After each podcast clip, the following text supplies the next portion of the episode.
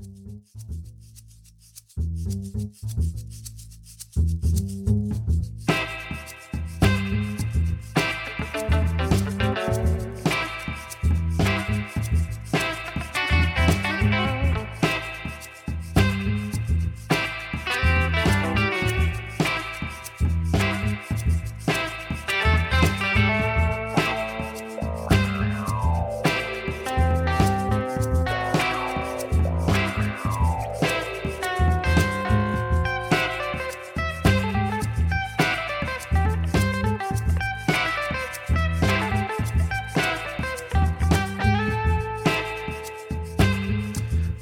Bonsoir et bienvenue pour le 20e épisode du podcast Damoclès.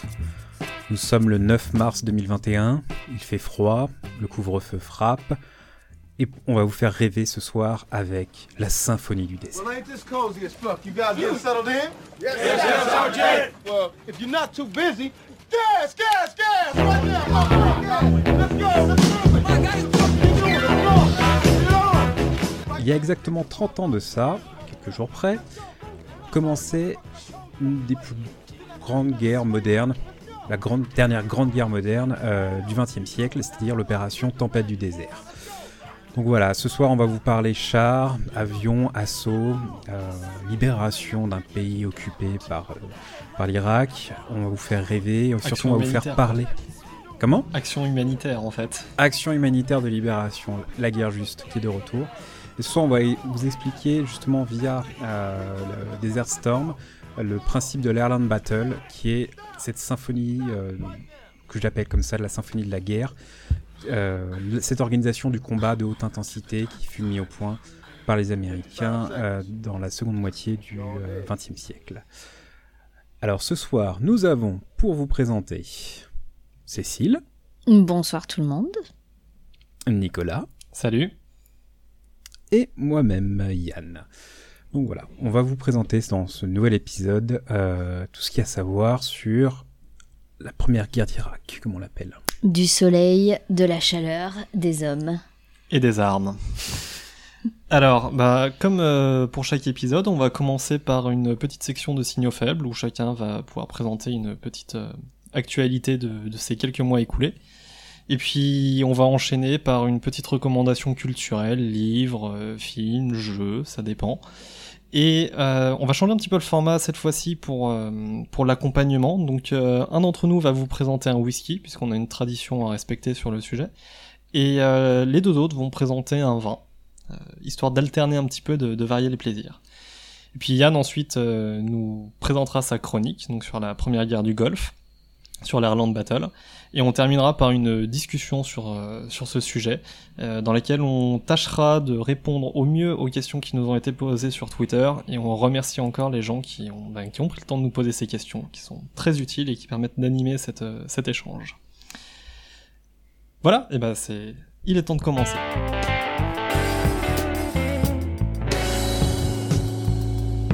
Allez, j'attaque avec euh, premier signal faible. Donc je vais vous parler euh, de la Suède. Et oui, on vous avait promis du soleil et j'attaque par un pays nordique. Donc euh, je vais vous parler de Suède, d'armée et d'écologie. Parce que effectivement, le début mars, là, donc il y a, il y a à peu près une dizaine de jours, euh, l'armée euh, suédoise a demandé à son propre gouvernement une exception en fait relative au plan euh, écologique qui est en mis en place, on va dire, en Suède depuis 2015, si je ne me trompe pas. Donc un plan important de réduction des hydrocarbures euh, et qui n'est pas, voilà, qui, est assez contraignant. Et il se trouve que dans un contexte, euh, bah, dans un contexte un peu tendu quand même, avec les voisins russes notamment, entre autres, hein, pour citer personne, euh, l'armée s'est rendu compte que c'était bien de réduire les hydrocarbures. Mais qu'est-ce qu'on met dans nos chars? Mais qu'est-ce qu'on met au final euh, dans nos appareils? Qu'est-ce qu'on, co- comment est-ce qu'on fait cette transition? Donc c'est un petit signal faible, mais simplement euh, qui vient alimenter le, très, on va dire, euh, fourni débat sur transition écologique et les enjeux pour les armées, pas seulement pour anticiper de nouveaux conflits, pas seulement pour anticiper des nouvelles crises sanitaires ou climatiques, mais aussi sur les nouvelles technologies et euh, la transition énergétique. Donc euh, voilà, je quitte le froid et du coup je passe la parole à Yann. Ah, moi, je vais vous faire rêver avec un, un peu de vent, un peu d'océan et surtout des goodies parce que la Marine nationale, c'est officiel, va ouvrir sa première boutique officielle. Donc, vous allez bientôt pouvoir acheter votre marinière, votre petit pompon, votre petit sous-marin, rien que pour vous, pour utiliser pour que toute vous utilisation voulez. personnelle. ce que vous Cela voulez. ne nous regarde pas. Voilà. Ça peut être redoutable, mais euh, d'accord. Oh. Voilà, la, la Marine nation- la Marine nationale euh, va ouvrir sa boutique officielle. Ils ont déjà vendu, euh, enfin, ils ont déjà réservé euh, le euh, Marine nationale depuis 1626. 1626, pourquoi on ne sait pas. Ils auraient pu le mettre en anglais. Je pense que euh, en tant que la Royale, mettre un, ti- un- un nom en anglais, ça aurait été pas mal. Mais bon, ils, ils ont refusé. On se demande pourquoi. Donc voilà, euh, préparez vos cartes de crédit. euh, les pompons arrivent. euh, donc voilà, soyez prêts. Est-ce qu'on peut pré-réserver des tenues de marin? Je, je pose la question comme ça. Bon, je pense qu'il y en aura pour, pour tous les goûts et pour tout le monde. hein. Il y aura tout ce qu'il faut. Vive les petits pompons rouges. C'est ça. Eh ben allez, moi je vais terminer euh, par un petit point pandémie et une fois n'est pas coutume, on revient malheureusement à Ebola parce que donc euh, la dernière épidémie qui avait lieu en République démocratique du Congo s'est terminée en fin d'année dernière, enfin elle avait été officiellement euh, déclarée euh, finie et malheureusement des cas ont repris en début d'année. Donc là actuellement, alors beaucoup moins, hein, ça va beaucoup moins vite qu'avant, il y aurait eu 11 cas en RDC, dont 4, euh, 4 morts. Et la petite différence cette fois-ci, c'est que on retrouve aussi des cas en Guinée, donc quelques pays plus loin, un peu plus au nord-ouest, euh, où là, euh, c'est 18 cas qui ont été recensés pour 8 morts, donc on, on reste dans les chiffres habituels de, des décès pour, pour, avec Ebola. Euh, difficile de dire si euh, les cas ont débuté en RDC puis ont bougé en Guinée ou si c'est deux départs d'épidémie complètement indépendants, ce qui est pas impossible. Mais dans tous les cas, euh, c'est à surveiller hein, puisque deux pays sont touchés euh, simultanément. Les opérations de vaccination donc, qui avaient eu lieu par le passé euh, en RDC ont été remises en place, se sont étendues aussi en Guinée, donc cette fois-ci la réponse elle est un peu mieux maîtrisée et elle démarre plus vite que, d'habitude. Donc on peut espérer que ça soit rapidement endigué, espérons. Et sinon, dans une petite connerie qui, pour, terminer ce, petit point pandémie, moi je voulais partager avec vous une info australienne de la plus haute importance. L'Australie a décidé de euh, d'ouvrir un premier centre, euh, le tout premier centre de prise en charge des ornithorynques. Oui, des ornithorynques. Donc c'est cet animal ô combien mignon et euh, génétiquement étonnant, euh, propre à l'Australie, qu'on ne trouve que le long d'une rivière dans, dans le pays, hein, euh, à l'est du pays, et qui a été très fortement impacté par les différents incendies qui ont eu lieu l'année dernière puisqu'il y a eu pas mal de départs de feu euh, très conséquents dans sa zone d'habitat, qui est sa seule zone d'habitat au monde. Et donc ce petit animal qui jusqu'à maintenant n'était pas considéré comme menacé le devient, et les Australiens ont décidé d'en prendre soin pour garder leur euh, emblème national. Un de leurs emblèmes nationaux. Alors, je précise pour ceux qui se demandent pourquoi dans un podcast consacré aux questions de défense, on aborde cet animal, on va quand même essayer de se raccrocher aux branches. Le platypus a des propriétés, pardon, l'ornithorynque a des propriétés extraordinaires qui sont étudiées par les armées du Oui. monde entier parce qu'on est quand même face à un animal qui a une- un système de détection des champs électriques intégré Mhm. qui a, Qui a un venin un, extrêmement un venin complexe. parmi les plus puissants au monde, qui a un système de, de- on va dire, de d'isolement au froid. Enfin bref, c'était juste histoire de se Dieu raccrocher un sens de l'humour. Voilà. Voilà. Donc ce machin ridicule peut te tuer instantanément, c'est ça? Alors en fait, c'est un venin paralysant, très puissant. Et comme généralement ça vit dans des zones euh, humides, euh, oui, tu te noies très vite. Ah, c'est fourbe, mal. hein, c'est fourbe le pla- l'ornithorynque. On- On rit d'abord, on se noie après. Pas C'est mal, ça. pas mal. Voilà, avis aux états-majors, il ne faut pas se moquer des recherches sur l'ornithorynque. voilà. Très bien. Et et sur ces bonnes paroles de venin, il est temps de s'empoisonner euh, au whisky.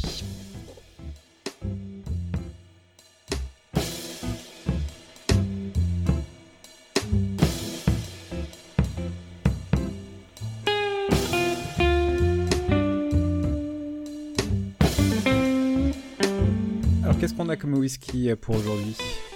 Ah, alors donc le whisky, euh, c'est moi qui vais le recommander. Donc j'ai un whisky irlandais qui s'appelle Hyde, qui euh, est un bourbon whisky. qui, alors, je ne l'ai pas encore goûté. je peux ju- juste vous dire qu'il a une teinte extrêmement claire. Versé dans le verre, il est presque translucide. Et on va voir ce que ça donne. Alors, j'ai pas l'historique de ce que c'est, puisque c'est un cadeau. Je pas vous dire ce qu'il en est avant d'avoir testé. Mais en tout cas, à l'odeur, c'est pas très tourbé. C'est très. un peu caramélisé. Euh, on sent. donc, c'est assez peu tourbé. On est bien sur un whisky irlandais, euh, bien alcoolisé. Euh, on sent. il est assez fort. Mais en tout cas, il est. Enfin, Oui, il est assez fort, on va pas se mentir. Il est assez fort, mais du coup, le, le côté assez peu tourbé et assez léger au final en bouche fait que ça passe relativement bien. Je recommande. Et avec ça, tu fais quoi? Et ben, avec ça, euh, moi je vous recommande un bouquin. euh, ouais, je reste sur les bouquins. Le livre Behind the Enigma de John Ferris, qui est le bouquin de l'histoire officielle du GCHQ, qui est donc l'équivalent de la NSA au Royaume-Uni, donc le service de renseignement en charge du, donc de, des données électromagnétiques et cyber.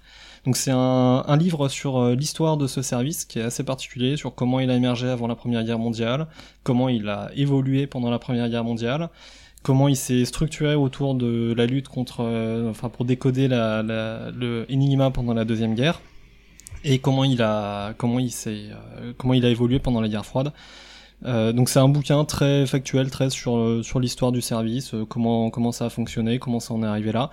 C'est pas chiant à lire, euh, c'est pas un bouquin de chevet. Euh, je m'attendais honnêtement à avoir un bouquin un peu rébarbatif, surtout qui fait quasiment 800 pages, mais au final ça se lit plutôt bien, c'est bien rédigé. Seul petit souci, il est en anglais, en très bon anglais, donc parfois faut s'accrocher un peu sur les formulations. Mais je recommande, c'est très intéressant. Mhm. Bah, très bien. Moi, de mon côté, je fais traditionnel euh, français avec un Margot Château Hautaillac, l'impératrice, attention, millésime 2018. Donc un, vin qui passe très très bien en bouche, hein, que je vous recommande. Il a même eu une médaille d'or. hein. Bon, même si les médailles d'or ne valent rien, mais il a une médaille d'or quand même. Et euh, pour parler plus sérieusement, ma recommandation, ça va être euh, Pour Sama, le film Pour Sama, qui est disponible sur OCS chez nous en France qui est donc un, un documentaire euh, réalisé par euh, Wad El, Kateb. Je suis désolé si je prononce mal, mais voilà. En fait, c'est une euh, Syrienne qui a filmé, euh, qui a filmé la révolution, euh, le début de la révolution syrienne à- dans sa ville de Alep, là où elle était étudiante. Et bon, on la voit avec son mari médecin subir la guerre, les voir soigner et et en fait, elle a tout filmé, donc on voit la population euh, souffrir. Et encore, euh, dans le cadre du reportage, ils ont dû euh, supprimer énormément de choses, mais c'est horrible. Donc on la, voit accoucher, élever sa fille en plein milieu de, de, de ce conflit horrible, de, ces gens, enfin de ces civils qui, qui meurent. Moi, ce qui m'a le plus fendu le cœur, personnellement, c'est quand on, la voit prendre sa fille et on entend une explosion, mais très très proche et sa fille ne réagit pas. C'est là où n'importe quel bébé euh, se mettrait à hurler. Euh, elle était tellement habituée, mais c'est vrai parce que ces enfants ne devraient jamais être habitués à ça, qu'elle ne, elle ne réagissait même plus euh, au bruit d'une explosion à proximité. Enfin, c'est c'est un film qui est très dur, qui est, beau et dur. Enfin, c'est il y a de l'espoir, il y a, y a de l'horreur. voilà, c'est à regarder, euh, mais ouais, faut, faut se préparer. Voilà, c'est le film a eu pas mal de prix, euh, donc voilà, je, je vous recommande vraiment de le regarder. euh, c'est limite un film euh, éducatif, euh, mais bon, pour les plus de 18 ans, on va dire. Donc voilà, si, si vous avez l'occasion de, le voir, n'hésitez pas, euh, 95 minutes, euh, 95-100 minutes à, à voir si on s'intéresse à la guerre, à tous ces aspects, c'est un film important. Voilà. Sortir un peu de l'opérationnel pour aller vers l'humain, ça fait jamais de mal quand Ah on bah, parle d'un conflit. Oui, c'est sûr que quand on parle beaucoup de matériel, de, de, de combat, etc., mais euh, là, on voit les avions de chasse euh, d'une toute autre manière. Vraiment, tout autre. D'autant plus important que cette année, on est dans la dixième année de, de la guerre civile en Syrie. C'est ça, 10 ans. Et c'est toujours pas fini. Euh, D'accord. Merci Yann, merci Nico. Donc, euh, bah, du coup, vous nous avez parlé euh, de Rance, vous nous avez parlé de, de guerre. Euh, moi, je vais faire comme Yann, je vais parler, je vais d'abord boire, pardon, euh, du vin.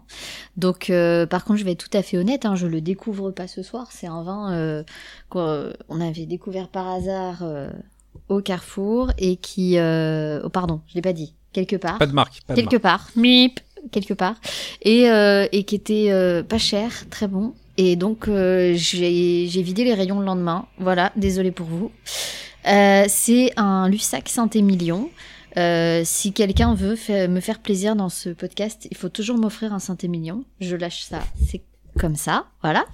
Et donc c'est Lussac Saint-Émilion, un vieux château Chambaud de 2016. Alors oui, Yann, il est médaille d'or. Oui, ça veut rien dire, mais euh, quand on n'a pas les yeux en face des trous ou qu'on a quelques doutes sur nos capacités à trouver des bons vins, c'est quand même pratique. Bref, il est bon, il est, il est assez rond, il est pas âpre. euh, ce qui est d'ailleurs ce que j'aime chez les Saint-Émilion, il, il est dans un- une fourchette de prix euh, plus qu'abordable et je pense qu'il va, il ne va faire que se bonifier avec les années. Donc si le podcast perdure encore pendant quelques années, peut-être que je vous en reparlerai euh, à ce moment-là. Et euh, pour revenir un petit peu à l'actualité, parce que au cas où certains auraient oublié qu'on est en pleine pandémie mondiale, euh, je voulais vous parler d'un jeu, d'un jeu de société pour sortir des écrans et des bouquins, un jeu qui s'appelle Pandémique, qui n'est absolument pas nouveau. Donc euh, certains d'entre vous connaissent peut-être. C'est un jeu donc de Matt euh, Leacock euh, aux éditions Z-Man Games. Donc c'est, il a été primé, hein, il a reçu beaucoup de, de prix.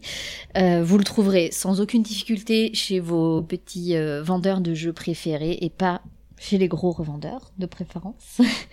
Et euh, c'est donc le jeu pandémique, tout simplement. Vous jouez, euh, vous incarnez plusieurs personnages. Ça se joue euh, en équipe. C'est un jeu collaboratif.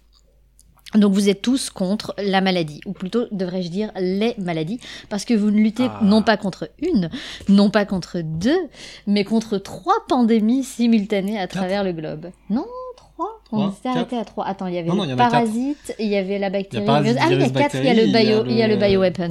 Excusez-moi, j'ai oublié l'arme biologique.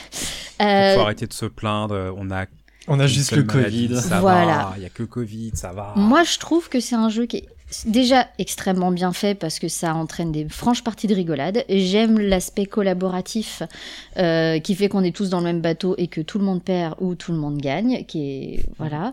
Euh, le, les règles sont assez simples à prendre en main. Ouais. Honnêtement, il y a plusieurs niveaux, ce qui vous permet en fait de vous rendre compte que dans rien qu'au niveau débutant euh, facile, vous n'arrivez pas à gérer les pandémies. Vous êtes dans la merde et encore, vous n'avez pas la question de la gestion des médias et autres emmerdeurs du sud de de, la. France qui peuvent. J'essayais d'être anonyme. Ah, mais moi, non.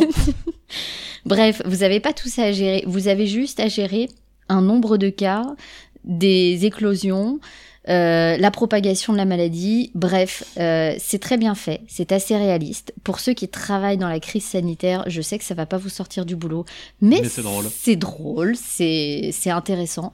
Vous incarnez plusieurs personnages le médecin, euh, le gestionnaire. euh, de, le répartiteur de tâches, vous allez incarner l'épidémiologiste, vous allez incarner... Bref, c'est super rigolo. C'est à faire en famille à partir de 8-10 ans, je dirais. Et franchement, ça vous met aussi un petit peu dans la situation du décideur. Et euh, ça fait pas de mal des fois de se mettre dans cette peau-là. Euh, c'est plus difficile que d'être dans la peau du critique euh, Twitter. Donc je recommande ce jeu-là. Et je recommande le vieux château Chambaud pour aller avec. Précise. Vas-y. ouais, est-ce- qu'ils vont faire une extension pour ajouter un complotiste en Justement, il y a des extensions. Il y a plein d'extensions qui existent, mais je ne crois zombies. pas qu'il y ait l'extension média et l'extension complotiste ou l'extension Oh. Marlène Schiappa, pardon. Mais euh, il y a Peut-être qu'elle va venir du coup. non, mais par contre il y a des extensions en mode zombie. euh, zombie. Il y a l'aspect euh, survivaliste. Des fois, enfin ça part dans tous les sens. C'est pas un jeu récent et vous pouvez trouver plein de modalités. Mais déjà rien que le jeu de base, je l'ai trouvé bien fait. J'ai pas testé les extensions, mais en tout cas celui-ci est, est sympa et, et vaut le coup. Donc voilà, donc euh, après euh, ces petits jeux, moi je vais laisser la parole à Yann, qui va nous parler de sueur et d'hommes.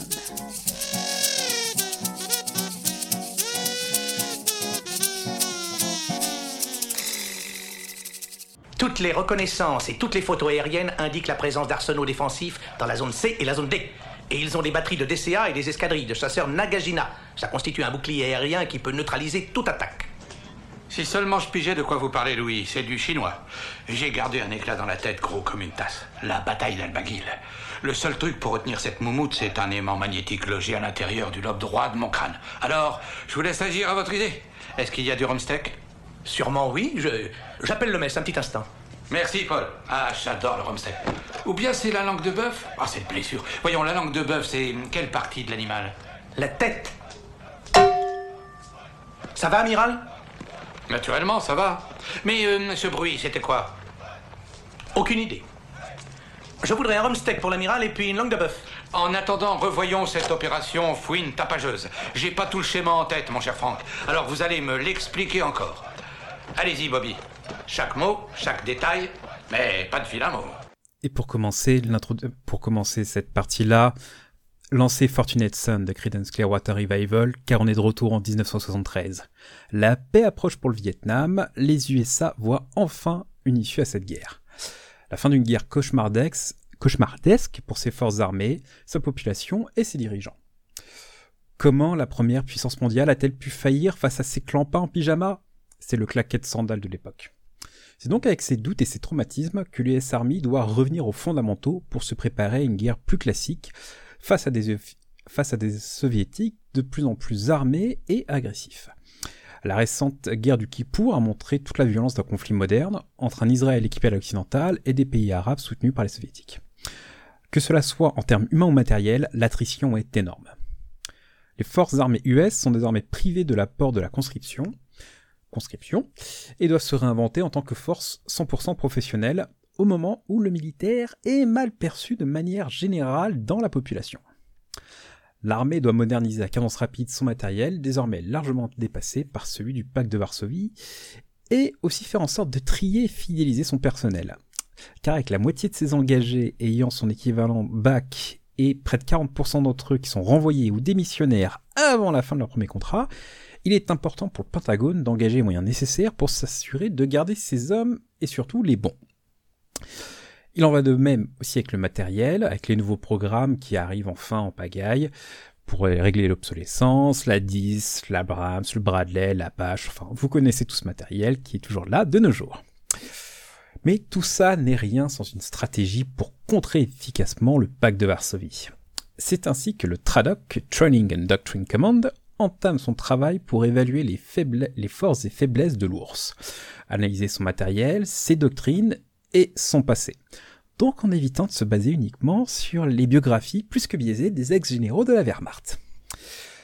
La menace principale est le GMO soviétique pour groupe de manœuvre opérationnelle, c'est-à-dire une version moderne de l'art opératif qui fit le succès de l'URSS en 1944-45 c'est-à-dire écraser et percer par la surprise le front adverse avec une puissance de feu conséquente, puis lancer une force très mobile sur les arrières ennemis afin de détruire sa logistique et de déstabiliser toute son organisation. Euh, le scénario le plus probable est bien sûr la trouée de Fulda, ou Fulda, je ne sais pas, bien connu des plus anciens de nos auditeurs. Avec une percée pour prendre au plus vite Francfort sur le Main, poumon économique de la RFA et surtout principal hub logistique américain, avec notamment la célèbre base de Ramstein, d'Ouest, qui est à proximité. Mais ils n'iront pas plus loin parce qu'après, c'est la ligne Maginot.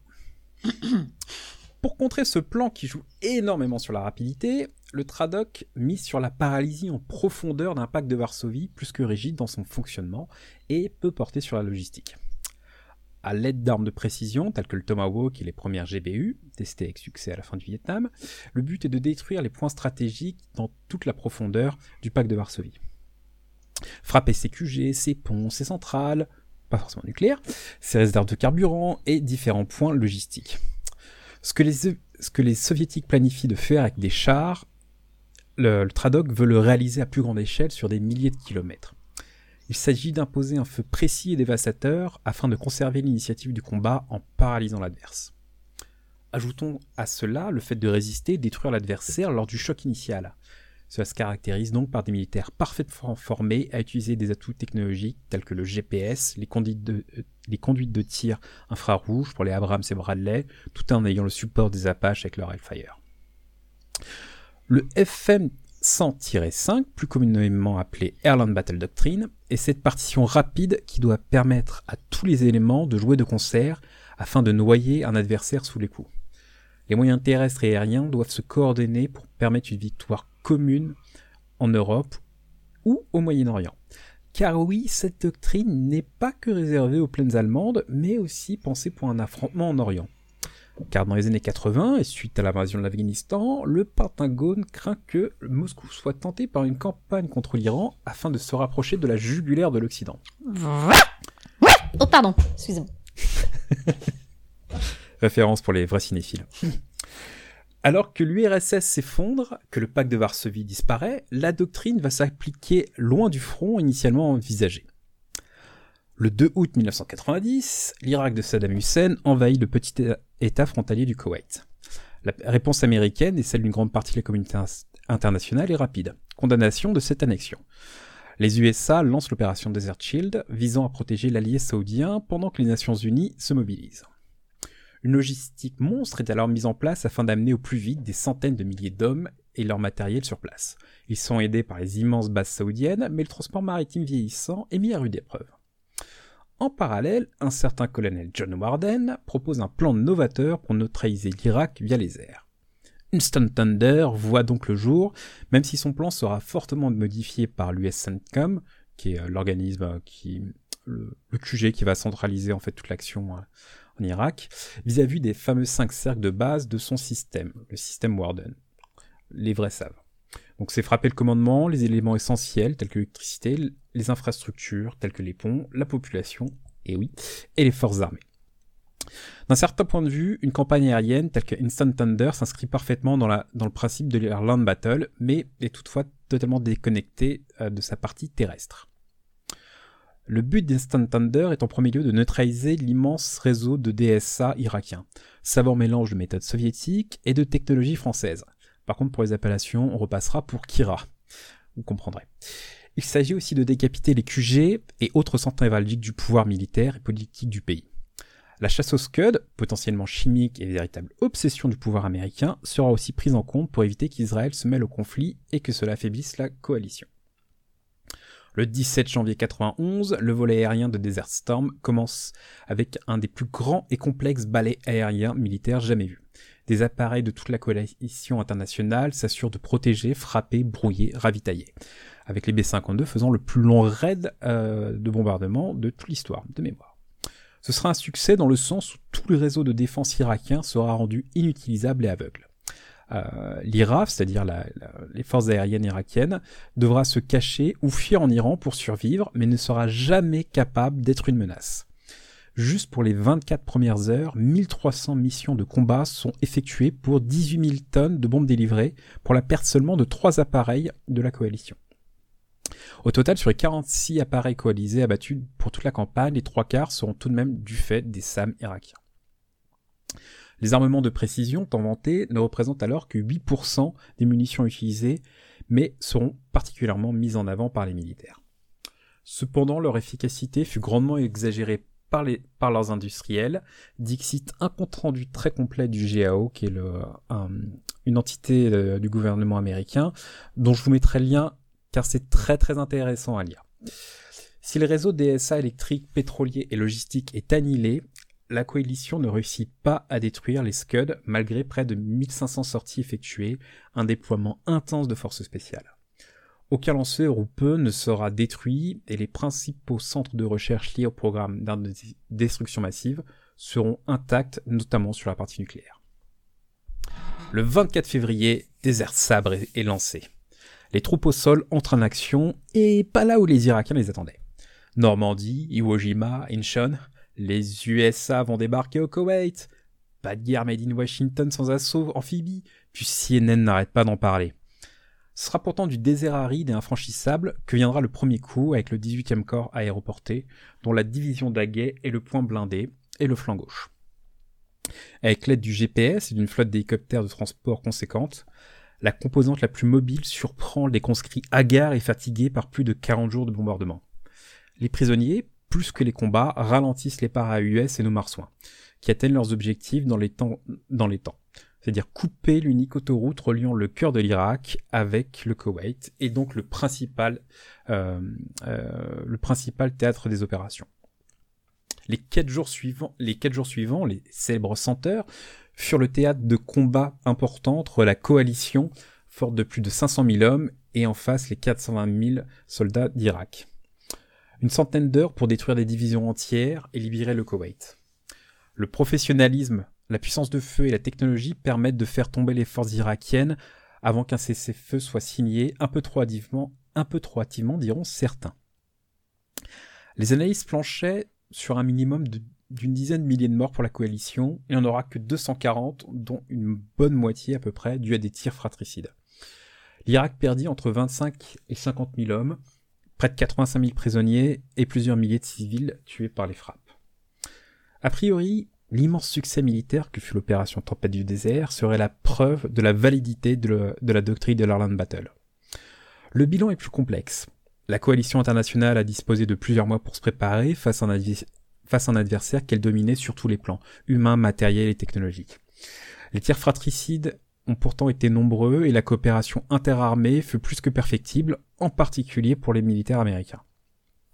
Ce n'est donc pas un hasard si dans les années suivantes, le concept de Joint Ops fut particulièrement travaillé. La coordination entre les forces au sol et aériennes était en voie d'amélioration, mais il fallait encore trois jours pour désigner et détruire un objectif pour l'aviation. Alors que les fumées des derniers champs de pétrole s'éparpillent, le constat est là. L'Airland Battle fonctionne, certes, mais face à un adversaire en sous-nombre et dépassé technologiquement. C'est une symphonie pour un type de guerre, mais qui ne sera en aucun cas celle de la paix. Merci Yann. Merci Yann pour cette chronique et cette conclusion magnifique. Euh, je, moi, la première question que je me pose, en fait, euh, lorsque, lorsque j'ai écouté ta chronique, c'était la question de la coalition. C'est vrai, on en, tu en as, tu en as parlé plusieurs fois euh, tout au long de, de ton analyse. C'était la première grande coalition de ce genre? Qui a été utilisée, enfin, dans, un conflit armé comme ça. Qu'est-ce que ça a impliqué en termes de, coordination? Je pense que tu as souligné certaines, euh, peut-être certaines failles, mais c'est aussi le fait d'une suprématie, on va dire, euh, quasi totale de la coalition par rapport aux forces irakiennes. Donc, est-ce que tu peux nous en dire un petit peu plus sur cet aspect euh, de coalition, pour commencer? Bah, C'est une des plus grandes coalitions qu'on ait vues depuis la, guerre de Corée, voire la limite de la Seconde Guerre mondiale. C'est une, c'est une coalition qui est quand même... enfin, on retrouve le on a quand même le Sénégal qui est le deuxième pays en termes de pertes pour la coalition. Bon, ils sont tous morts durant un accident, mais voilà, c'est le Sénégal a donc euh, participé à la guerre. Mm. Euh, on a la Syrie qui était présente, bon, qui a failli tourner Kazakh, qui aurait pu tourner Kazakh euh, si les Israéliens s'étaient mêlés au conflit. mais c'est vrai que c'est une des plus grandes coalitions qui arrive dans un moment quand même très particulier de l'histoire. L'URSS est en train de est en train de disparaître, les pays de l'est sont de nouveau libres. la Chine est, euh, est traumatisé par euh, Tiananmen et est assez isolé. On a Sushi qui est en train de nous faire des coucous pendant qu'on enregistre, c'est pour ça qu'il des rires. Ah, ah, ah, ce chat, il va il y, aura, il y aura les photos, il y aura les photos. Il, va y avoir les photos. Il a la patte levée sur le micro, il est prêt à intervenir. Je pense qu'il est pas du tout. Il a quelque chose à dire. Si vous entendez un miaou, c'est normal. Voilà. Peut-être, euh, bon, peut-être qu'il a un commentaire à faire par rapport à ça, mais oui, c'est une coalition. Euh, un tout nouvel ordre, en plus euh, qui est euh, une action menée dans, dans le cadre de l'ONU, hein, euh, qui sera un peu plus compliqué plus tard. Mais en tout cas, voilà. C'est vrai qu'on parle souvent d'une guerre juste parce que, bah, du fait de, de, ce soutien, enfin en tout cas de ce cadre onusien qui avait été, qui avait été validé, de cette coalition massive, du coup, c'est une expression de guerre juste qui revient quand même assez, assez régulièrement. Ah bah la, guerre juste, c'est un, un, thème quand même très très américain, enfin depuis Roosevelt. Euh, voilà, là le, scénario est très simple. Hein. on a un méchant qui envahit un pays. Euh, voilà, mm. c'est. C'est American. Quasiment tout le monde dans le monde est d'accord pour dire c'est pas possible, et, euh, ça doit pas se faire, et le, le monde entier donc euh, réagit, même si bon les Américains ont fait 90% du job, hein, faut pas se faut pas se voiler la face, mais euh, oui c'était quand même un, un mouvement euh, Oui, après, unanime. c'est vrai que mouvement unanime, mais euh, des objectifs opérationnels légèrement différents au sein de la coalition. Les Américains Ouais. étaient très centrés sur, enfin très centrés, pas que, mais sur les aspects euh, politiques avec euh, Saddam et les gardes, qui Bah, en, en euh, fait, là où le là, où l'ONU avait un, un objectif simple, euh, libérer le Koweït et le défendre, euh, les Américains avaient aussi un objectif de d'affaiblir, pas de renverser euh, Saddam, mais d'affaiblir énormément le, le- le pouvoir irakien, de détruire ses capacités euh, de, de frappe et de, de conception d'armes de destruction massive. Enfin, l'Irak était euh, était vu comme le vat en guerre de la région, enfin vat en guerre qu'on avait bien armé. Plutôt contre l'Iran, euh, mais euh, voilà, qui était vu comme un comme un fauteur de troubles et donc les Américains, oui, c'était donné comme objectif de de, de briser l'Irak, ce Mm. qui ce qu'ils n'ont jamais réussi à faire au final.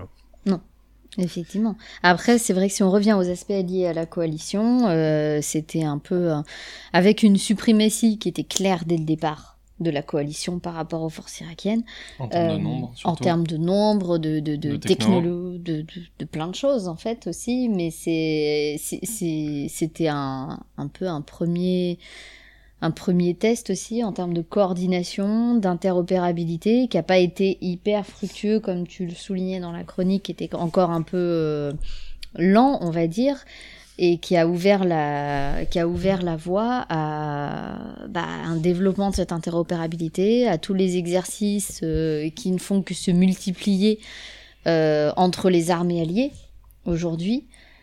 Euh, donc c'était quand même un, point de départ sur cet aspect-là. Bah, ça a été ça a été un test, oui, parce que les manœuvres interalliées, enfin dans le cadre de l'OTAN, c'était connu, mais ça, en fait, le, le- pour la première fois, on a demandé aux forces armées, au lieu d'être cloisonnées, de travailler chacune de leur côté, de, de travailler vraiment ensemble.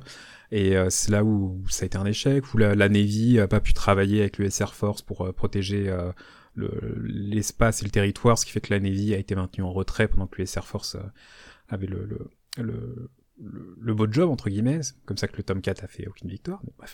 Euh, donc il y avait toute cette, oui, les, les- ça a été un test, voilà, ça a été un test par le feu et qui a montré euh, toutes les faiblesses en fait euh, des américaines et aussi au niveau coalition. Enfin, si les Américains n'arrivent pas à travailler entre eux, comment vous voulez faire euh, travailler plusieurs pays Enfin bon, même si les Américains font, comme décidément tout le job, comme je disais, mais ouais, ça a été une belle démonstration. Ah, Un truc euh, que, que tu as mentionné justement, le fait que, que la Syrie était dans, dans la coalition, que c'était pas le seul pays arabe qui était dedans, il y avait aussi l'Égypte, entre autres. Mhm. Et euh, c'est vrai que c'était un vrai défi d'arriver à, faire, à maintenir cette coalition, sachant qu'une simple intervention d'Israël, quelle qu'elle soit, aurait quand même sonné le glas de, de, de tout ce beau monde, qui du coup aurait franchement compliqué les choses.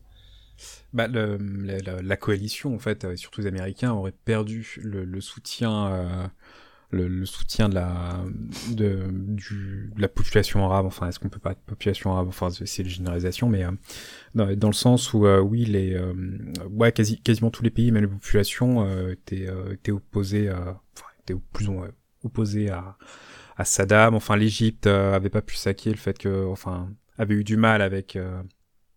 le fait d'avoir beaucoup de leurs travailleurs qui ont été expulsés dans le cas de par les Irakiens et du Koweït, la Syrie qui avait des bisbilles avec euh, avec Saddam Hussein, enfin ça a été un ça a été un, des gros euh, euh, c'est vrai que ça a été un, des gros tours de force en sachant que à la base Saddam Hussein en 89-90 il voulait attaquer Israël en fait. Il avait commencé à faire des missions de reconnaissance pour frapper Israël pour se venger de l'attaque euh, contre Irak et puis finalement, bon, vu l'état du, marché du pétrole, il, est revenu euh, à une des vieilles anciennes, anciennes euh, irakiennes, euh, récupérer la 19e province, euh, le Koweït.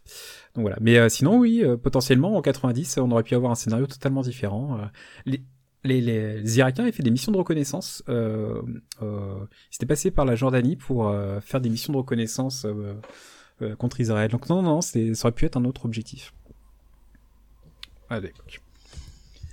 Bon, et puis dans tout ça, un truc à mentionner, c'est donc bien évidemment la France a été partie à, à, à l'opération Tempête du désert. au niveau aérien assez peu exposé puisque si je si je ne m'abuse on a surtout été impliqué dans de la dans de, de la surveillance du, du, territoire saoudien donc pas mal de plutôt en retrait même si on a quand même eu quelques avions de chasse qui ont qui ont pénétré au niveau dans, sur le territoire irakien. Par contre au niveau ouais les Jaguars. Au, au niveau du sol c'est la division d'Aguet qui s'y est collée avec 14 000 soldats au sol euh, chargé de prendre euh, l'objectif Rochambeau. Euh, je ne me souviens Mhm. plus le nom de cet aérodrome. Donc de pénétrer. À Salman Ouais, Al Saman, ouais, c'est ça, exact. Donc une- dans une opération éclair, donc dans le but de prendre ce, euh, cette base aérienne, euh, au cours de laquelle trois Français sont tués.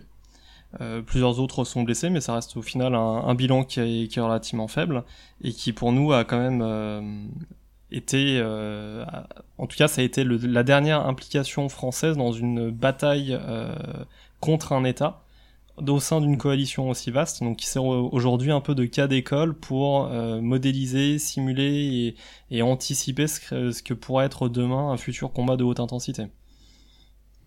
Puis ça a été aussi une, enfin on, en parlera peut-être plus tard, mais ça a été une révélation parce qu'il y avait une volonté aussi politique de n'envoyer que des régiments professionnels, enfin les régiments professionnels de l'époque, hein, euh, euh, les marsouins, les régiments de marine et la Légion, euh, qui n'étaient pas forcément les meilleurs régiments pour casser du char, hein, faut dire ce qui est. Euh, c'était pas, ils étaient plus euh, entraînés à, enfin leur domaine c'était plus des combats en Afrique hein, contre les réseaux, mais pas forcément euh, de casser du T72 euh, en plein milieu du Mhm. désert, ce qui, D'ailleurs, ce qui mènera après. Il y, y a eu euh, pardon, quelques reproches euh, formulés euh, sur la, en, en termes de, d'avancée euh, d'avancée des unités françaises, il me semble, qui ont Ah. été euh, largement retardées par, les Américains par trouvaient qu'on n'allait pas trop vite, pas assez vite, pardon, justement. Bah, ils trouvaient qu'on n'est pas assez vite, mais au final, on... tous les objectifs ont été atteints Mm. en temps et en heure. Mm. Euh, et le problème, ça n'a pas été les combats, c'était la gestion des prisonniers, en Ouais. fait. Euh, Et a- on n'avait pas anticipé qu'il y en ait autant qui se rendent Non. aussi vite. Non, non, le... Ça, c'est globalement un truc qui avait pas trop été anticipé par la coalition. Le, le, le fait qu'autant de, de, de personnel irakien se rendrait et aussi vite, qui du coup a généré un certain flux logistique à devoir gérer.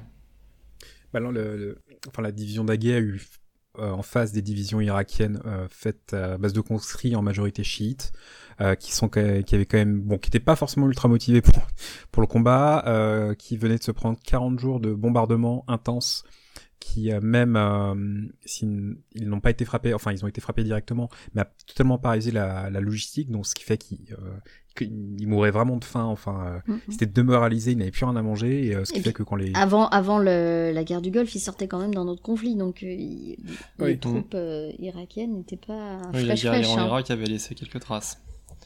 Bah, ouais, c'est euh, un avantage, un inconvénient, dans le sens où ils avaient des soldats potentiellement entraînés, qui connaissaient la guerre. Enfin, ils sortaient euh, du- d'une des guerres les plus violentes quand même du euh, de cette partie du XXe siècle. Mais euh, oui, il y avait quand même un peu, euh, enfin, au bout de huit ans de, de guerre des tranchées, euh, surtout quand on est un Irakien chiite, pas trop apprécié par le pouvoir, c'est c'était un peu compliqué. Mais oui, ça a été, euh, ça a été une petite révolution ouais, pour les forces françaises. Et puis surtout une, euh, un conflit à partir duquel on a eu pas mal de remaniements au, au niveau des forces euh, qui, ont, qui ont perduré par la suite. Donc euh, le, le, le conflit a été le, enfin le, disons que ça a amené l'opportunité de se rendre compte qu'on avait un, un gros manque de renseignements pour ce qui était de la caractérisation des forces adverses, en particulier des ordres de bataille, qu'on dépendait beaucoup des Américains, donc qui a conduit à la création de la direction du renseignement militaire en 1992, et la création du commandement des opérations spéciales, le COS, qui aujourd'hui coordonne et met en œuvre les, les opérations spéciales françaises. Euh, donc ça a permis de créer deux structures qui aujourd'hui sont euh, très importantes dans le cadre des opérations extérieures françaises et, et qui perdurent encore aujourd'hui. C'est vrai que bon, ils ont fait, ils ont fait hein, lentement mais sûrement, les deux. Non, je plaisante. Là, après, il y, a un autre aspect peut-être, euh, peut-être qu'on peut qu'on peut mentionner, c'est euh, l'aspect lié à la modernisation des capacités aériennes françaises. Euh, ça a permis, ça a permis de mettre en œuvre les Mirage 2000D biplace.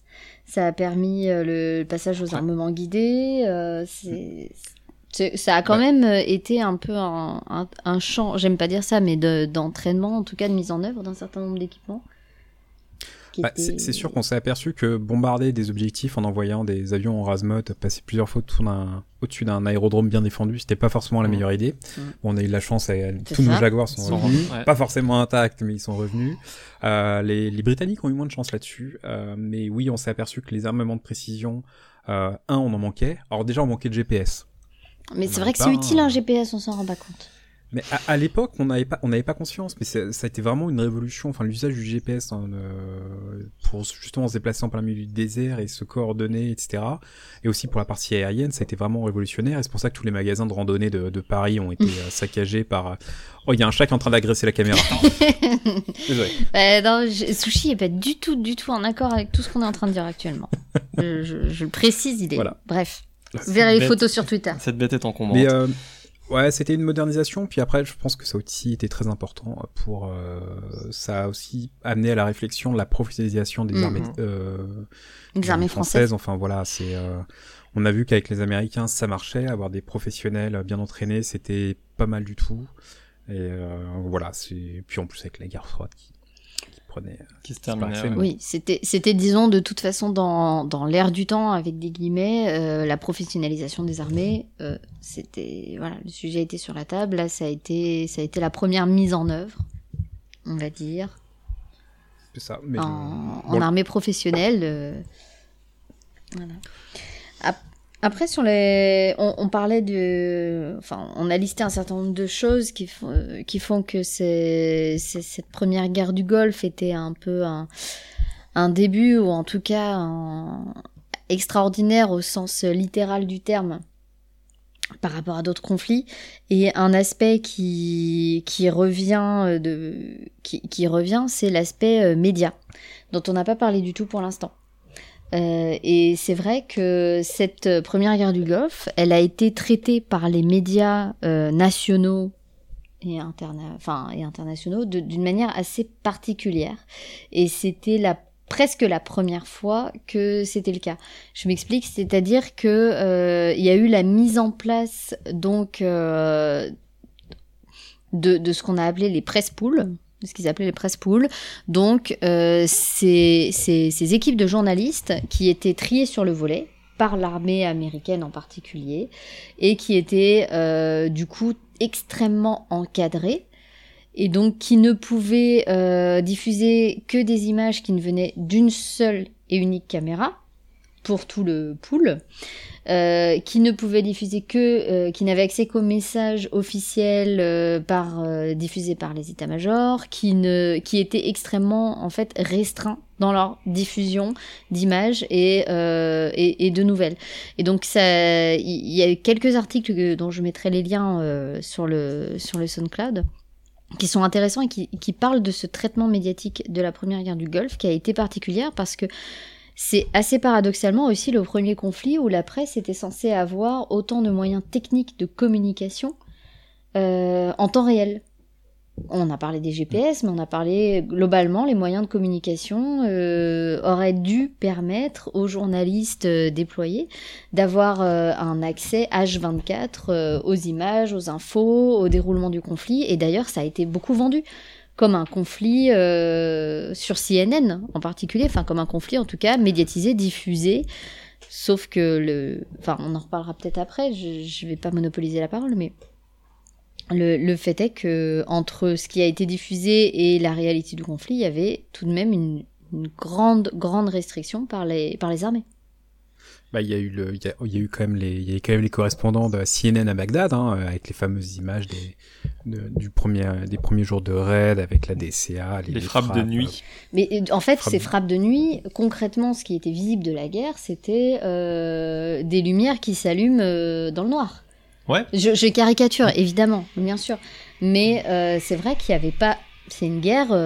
euh, les morts n'étaient pas montrés, pourtant ils étaient là. Bah, les, Les blessés, Les- la- la- le côté sale de la guerre a été euh, soigneusement évité sur les médias. Bah, ça a été aussi un- un- instrumentalisé où le- justement les autorités, les autorités irakiennes euh, faisaient faire des tours aussi euh, aux journalistes qui étaient présents à Bagdad pour leur montrer tous les dégâts, euh, tous les dégâts causés par, euh, par le- les, les Occidentaux qui tuaient des, des- des civils. C'était le cas, mais il y a eu aussi une instrumentalisation. Les Irakiens ont essayé aussi d'in- d'instrumentaliser. Oui. Euh, après, le, le- le- c'est vrai que la... En théorie, Bagdad était quand même une des zones euh, en termes de défense aérienne qui était quand même une des plus euh, pointues au monde. Au final, euh, le- les Américains sont baladés au-dessus de, au-dessus de Bagdad, enfin grâce au, entre guillemets, Ouais, 117. Ouais, ouais, ouais, 117, au Tomahawk, à tous les leurs, enfin c'est... Mais aussi ça a été, enfin voilà, c'était assez important, mais euh, oui, oui, le- le- la gestion de la presse euh, a été... euh, C'est paradoxalement l'impression que ça donnait, c'était que c'était une guerre en direct. Mm. Donc il y avait cet aspect de diffusion euh, 24 heures sur 24, 7 jours sur 7, des journalistes au taquet, etc. Alors que en même temps, ces journalistes-là, ces équipes de presse étaient hyper restreintes dans leur euh, dans, dans, dans les informations, les images qu'ils pouvaient diffuser. Tu veux, tu veux dire des, des, des chaînes en direct 24-24 qui brassent du vent? Mais je te jure, ça a marrant. existé. Je me demande si ça existe encore. Je vous jure, Marie-Thérèse. Ouais, ouais. BFM, si vous nous entendez. je, je suis pas sûr que ça marche beaucoup à l'avenir. Non, je sais pas si ça a vraiment été vent. porteur, en fait, la, Non, la, le- non, la ça- maîtrise des médias. Non, ce serait intéressant d'y réfléchir. Ça marchera pas ce jour Ce qui fait penser hein, d'ailleurs à un film très intéressant qui s'appelle Warink, donc qui porte sur la deuxième guerre d'Irak, pas, pas sur celle-ci, mais qui euh, qui parle de la reconstruction du pays et entre autres met pas mal en avant cette idée de contrôle des médias, euh, de vouloir ne vouloir montrer en fait euh, que ce que le en l'occurrence là le gouvernement américain voulait mettre en avant pour donner l'illusion que tout allait bien en Irak, que la reconstruction se passait bien, que la guerre n'avait pas été sanglante, etc. Alors qu'en fait, ben, c'était pas tout à fait ça. Une guerre reste une guerre. Après, je précise pour les auditeurs que Warink est un film parodique. Oui. Le niveau d'humour est à peu près hot fuzz. Enfin, je veux dire, c'est du gras, c'est du sale, ça y va pas avec le dos de la truelle. Euh, mais c'est quand même un film euh, sympa à voir. On rigole mais, bien. mais Nicolas, tu n'y es pas. C'était pour protéger les journalistes. C'est un pays très Mais- dangereux. Alors, tu- protéger. Tu rigoles, Yann, tu rigoles. Mais il y avait, il y avait effectivement ce discours euh, de euh, on veut protéger les journalistes, mais il y avait aussi un discours assez culpabilisant qui est vous ne pouvez pas diffuser des images par rapport aux familles des militaires, vous ne pouvez pas diffuser des images en toute euh, conscience par rapport au par rapport au public, par rapport aux populations qui nous regardent, et puis il y a un problème opérationnel, etc. Je je- j'ai l'impression d'avoir une position très critique, mais c'est vrai que c'est un, c'est une, une façon de gérer la presse, disons-le proprement, qui était euh, en fait pour la deuxième fois mise en œuvre par les par les US. Et il y avait, euh, alors que toutes les technologies étaient là pour que pour que ça se passe. À l'inverse, ceci dit, les États-Unis, rappelons-le, étaient quand même dans une logique de bon, on va pas refaire comme au Vietnam, hein. On Ce serait bien qu'on le- passe pas pour des cons, ce serait bien que la population nous soutienne. On va faire ça du quick and euh, not visible. J'ai dit not Mais- visible. Non, mais c'est euh, ah, ah, pour revenir à 1991, ça a été quand même extrêmement important parce que en fait, les Irakiens avaient deux sources d'information. Enfin, en 91, ils avaient l'OLP qui leur disait que les Israéliens allaient faire des largages euh, nucléaires sur l'Irak, et en fait, leur seul moyen de leur seul moyen de renseignement, en fait, les ils regardaient CNN en boucle. Et donc ça a été extrêmement important parce que justement grâce à une maîtrise de, euh, de CNN, ils étaient persuadés que euh, CNN était focusé sur euh, va y avoir un débarquement mm. et ne montrait pas le, les 200 000 gars qui étaient euh, à la frontière. Voilà, non, c'est- extrêmement- vrai que c'était une gestion particulière. Après, avec ses aspects positifs, hein, comme tu dis, ça a permis de la manipulation aussi d'informations par rapport au, au, euh, au camp d'en face, euh, côté irakien comme côté américain. Donc, euh, ju- juste, euh, on mettra les liens, mais c'est vrai qu'il y a, y a toute une problématique liée aux médias sur cette première guerre du Golfe qui est très intéressante à, à creuser. Alors, le temps avance, le temps avance. Euh, alors, c'est vrai qu'on a eu des questions sur est-ce que, est-ce que, quelle a été la résistance de, de, l'armée irakienne face aux, avancées euh, de, l'armée américaine. Euh, bon, on va pas se mentir, globalement, il y a quand même eu des, belles erreurs euh, d'anticipation du côté irakien. Euh, pardon, d'avoir groupé le gros des forces euh, pour faire face à un éventuel débarquement au Koweït, euh, puisque les Irakiens ont longtemps pensé que les Américains feraient comme euh, en 44 et donc débarqueraient par la mer, ce qui n'a pas été le cas, d'avoir mis des, des, conscrits au niveau de, au niveau du désert en se disant que, mais non, de toute façon, personne ne pourra passer par le désert. Hein, c'est comme euh, les Ardennes en 40. Hein. La euh, ligne, pardon, quoi Et hein donc, euh, donc au, final, euh, certaines erreurs de calcul qui ont quand même fortement impacté les l'efficacité de, de, de, la défense irakienne et permis à la coalition, bon, qui de toute façon était en surnom, de toute façon avait la supériorité aérienne, ce qui est un, un avantage indéniable, de l'emporter. Après, il y a quand même, on peut quand même noter certains euh, certaines, euh, on va dire, réussites de, de la partie irakienne. Euh, par exemple, un des objectifs américains qui était la neutralisation de la garde républicaine n'a pas été atteint. ça, puisque là-dessus ils ont. Ah non, parce qu'il fallait une deuxième guerre. Ah pardon, j'ai pas compris. C'est pas ça? Complotiste. Euh, on, bon, évidemment, euh, le magnifique échec du démantèlement du programme euh, d'armes de destruction massive irakien, euh, puisque, bah, puisqu'au final, euh, par faute de renseignements, et puis probablement aussi parce qu'une simple opération militaire aussi rapide et qui avait au final pour but de rapidement arriver, rapidement repartir, pouvait difficilement arriver à, réussir à démanteler des, des programmes aussi lourdement structurés. Pardon. Merci. euh, et puis, euh, surtout, les, Irakiens ont fait preuve d'un effort assez efficace de dissimulation de, de, leur capacité stratégique. Donc que ce soit les, bataillons de Scud, qui par leur mobilité ou par euh, leur discrétion ont pu réussir à échapper au bombardement aérien, mais aussi aux capacités de commandement, de communication, euh. Yann, tu l'avais dit, c'était un des, objectifs principaux de, de, la doctrine de Warden, d'arriver à couper les lignes de communication et de, de commandement, et ce qui au final n'a pas, pas pu être fait euh, malgré euh, tous toutes ces tonnes de bombes déversées sur le, sur le pays. Et ça a été bah, un, un, des gros échecs, c'est au final le, les, les Irakiens ont réussi à sauver la la majorité entre guillemets de leurs forces et euh, ce qui fait qu'avec cette avec cette paix qui a été signée un peu trop hâtivement, euh, bah, les Irakiens conserveront leurs forces aériennes et leurs hélicoptères, puisque euh, qui seront après utilisés contre les populations chiites et kurdes euh, que les Américains avaient soutenus pour euh, se rebeller contre Saddam Hussein et que Saddam Hussein massacrera tout simplement avec ses forces qu'il qui a réussi à sauver et bien sûr, sa garde républicaine, qui était euh, sa, sa, garde prétorienne. Ouais. Son unité d'élite. Ouais, enfin d'élite. Euh, face oui. aux Américains, on n'était pas si que ça, mais euh, mais en tout cas, qui pas réussi, enfin massacrera euh, les, les tentatives de révolte mmh. chiite. Donc, il a sauvé sa tête. C'est bien parce que ça permet de répondre à une autre question sur le succès US, mais en moins de 10 secondes. C'est-à-dire, est-ce que c'était cette première guerre du Golfe a été le plus grand succès US Eh bien, la réponse c'est oui, mais non. Voilà. Oui au niveau militaire, non au niveau diplomatique et politique. C'est ça. Mm. Ils ont gagné une guerre, mais ils n'ont pas gagné la paix, tout simplement. Mm, Alors voilà. du coup, du coup aujourd'hui, euh, puisqu'au final, euh, le, on parle de guerre d'Irak, mais on parlait aussi de, de, la doctrine qui était derrière tout ça, l'Ireland Battle. Yann, au final, euh, on en est où? Ah bah, ça a donné la RMA, la Revolution Military Affair, où, euh, bon écoutez, grâce aux nouvelles technologies, avec moins d'hommes, on fait plus efficace, et puis en plus quand quand l'Union soviétique disparaît, bah, c'est bien de passer euh, d'armées euh, pléthoriques et blindées qui consomment un max pour euh, donner de la mission à, à, quelques avions, etc. En plus, on dit un gouvernement, euh, on fait la, on est tout aussi efficace avec 10 000 hommes qu'avec 100 000. Bah, les gouvernements sont contents et puis ils peuvent s'abrer dans les programmes. Sauf qu'ils n'ont pas vu que les nouveaux joujoux pour la RMA coûtent une blinde. Donc voilà. Donc ça a été, euh, bah, on a vu après toute la doctrine des années 90 d'intervention d'intervention, que ce soit en Serbie, en Somalie, où au final ça n'a pas été forcément très très efficace.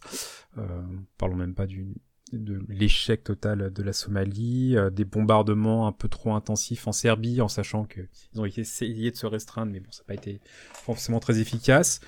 Et puis voilà, c'est un, un, tout technologique. Ce, ce que tu essayes de nous dire, c'est ça marche euh, quand on a la supériorité totale, en fait, sur l'adversaire. Bah, on a non, plutôt qu'on a vu ça fonctionnait, ça fonctionnait très bien contre un ennemi faible. Et puis euh, après en face entre guillemets, euh, je citer aucun pays euh, aucun grand pays à puissance nucléaire membre du Conseil de sécurité.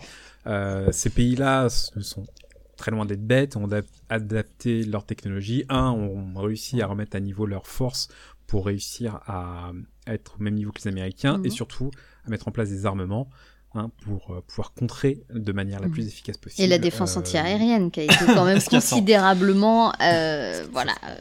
Enfin, après, c'est comme tout. Hein, le, la, la défense irakienne, la défense antiaérienne irakienne était vendue comme une des meilleures au monde. Euh, bon, elle n'a pas survécu euh, longtemps, mais bon, même si on peut pas comparer l'Irak avec la Chine, hein, il y a, je vais pas citer de pays, mais avec la Chine on peut pas comparer. Mais voilà, c'est euh, et c'est ça où on- je pense qu'on est en train de revenir un peu sur la RMA, qui était vraiment on a une force expéditionnaire très, extrêmement te- technologique qui peut intervenir un peu partout. Trop techno, même, peut-être.